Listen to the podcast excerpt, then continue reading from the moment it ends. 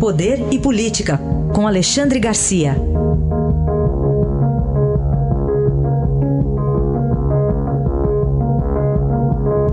Alexandre, bom dia. Bom dia, Heisen.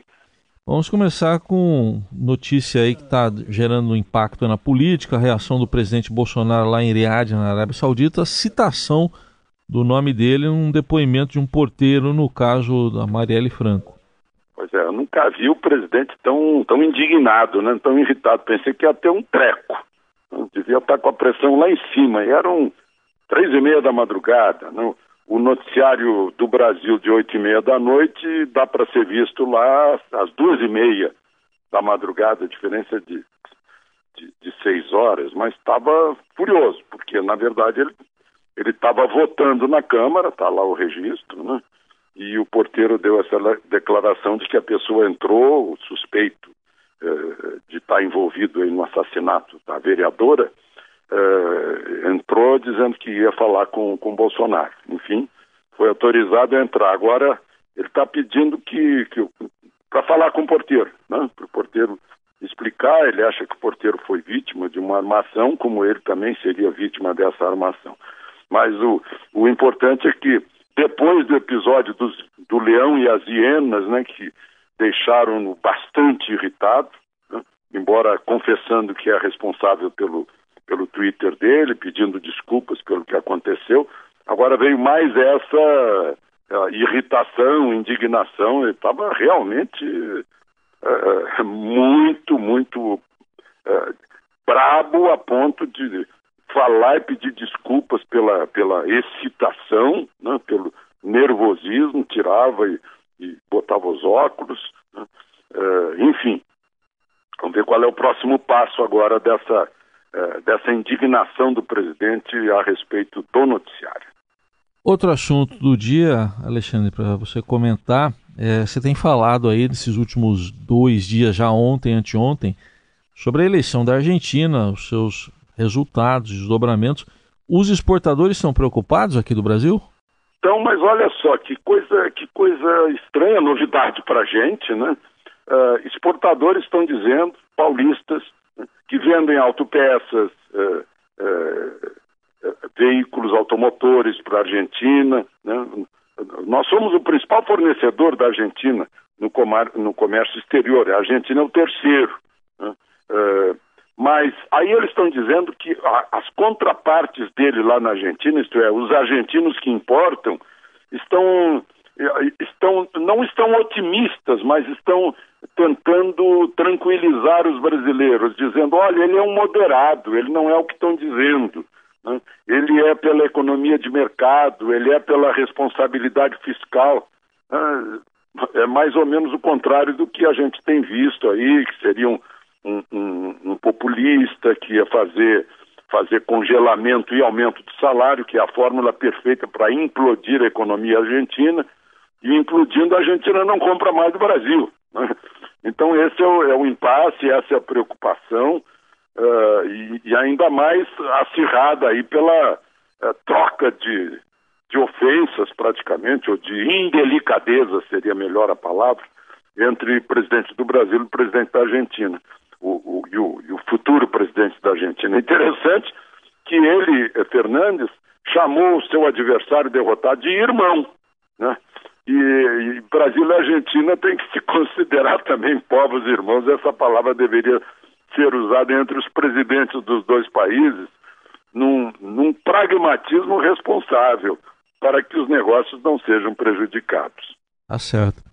Acho que você mesmo falou aqui, a Argentina não vai mudar de.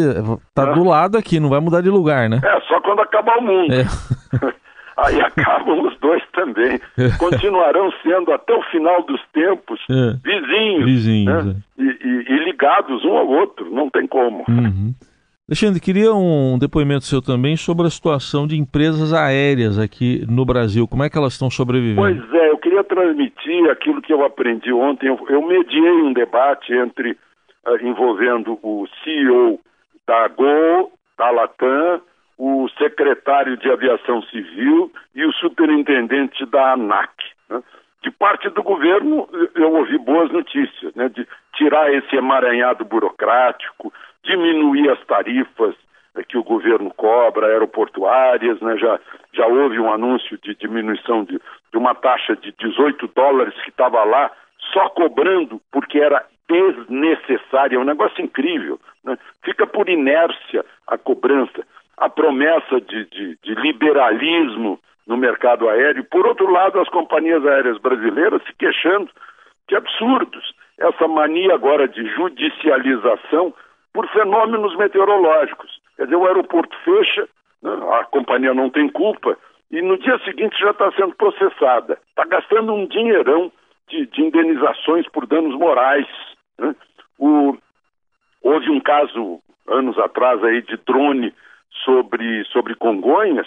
No dia seguinte a empresa aérea já estava sendo processada. Uma outra questão também é o, o, a legislação brasileira né, sobre as Acredita que num voo de São Paulo a Tel Aviv, a, a companhia, a, a Latam tem que importar trazer de Santiago a tripulação, porque a tripulação brasileira está proibida de fazer um voo de, de 14 horas e meia.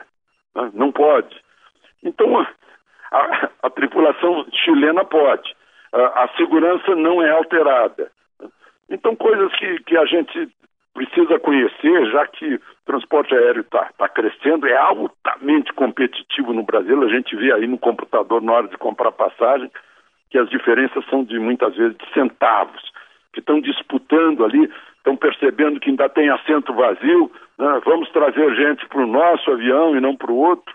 E, uh, enfim, é um, é um mercado ainda muito, muito promissor. Vem aí concorrência estrangeira, né? vai chegar aos poucos, mas. Uh... Ah, e uma outra coisa, né? um amigo meu uh, pediu para cobrar e eu cobrei, que ele vai de São Paulo a Montevidéu pagando 700 e, e, e poucos uh, de passagem.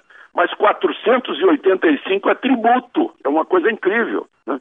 Aí, uh, e a ANAC respondeu que, que, sim, é verdade, isso está sendo, vai ser retirado. Né? E a outra questão é o imposto sobre o querosene, que é zero para voo para o exterior e, e, e, cobrado aqui no Brasil, no voo doméstico. Então, se desestimula o turismo doméstico, para estimular o, o, o, brasileiro a ir para o exterior, que é mais barato. Né? Aliás, eu falei para as autoridades de turismo, estava lá o, o, ministro do turismo, né, que a primeira coisa que tem que fazer para estimular turismo no Brasil é dar segurança pública. É cidade limpa, cidade cheirosa, cidade organizada, mas é segurança pública principalmente. É, ainda uh, anteontem, no fim do dia, uma, uma estudante eh, de biologia da UNB, de 22 anos, foi esfaqueada, teve o pulmão perfurado na frente do hotel dela em Itapuã, na Bahia, onde estava fotografando o mar. Quer dizer, não é assim que vai se estimular o turismo. Né?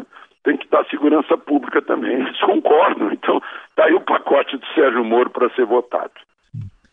E para a gente fechar, Alexandre, semana que vem, daqui a oito dias, tem possivelmente conclusão daquele julgamento no Supremo sobre prisão após condenação em segunda instância. Presidente é, é, Dias Toffoli... já ouvi de ministro de Tribunal Superior é. a informação de que o, o, o, presidente Dias Toffoli vai encontrar uma terceira via, uhum. uma saída assim. Eu fico preocupado com isso de encontrar a terceira via. Uma que o Supremo não é legislador, não tem que inventar coisas. Né? A última vez que um presidente do Supremo inventou uma terceira via, foi aquele, aquela vergonha, vergonha nacional, né?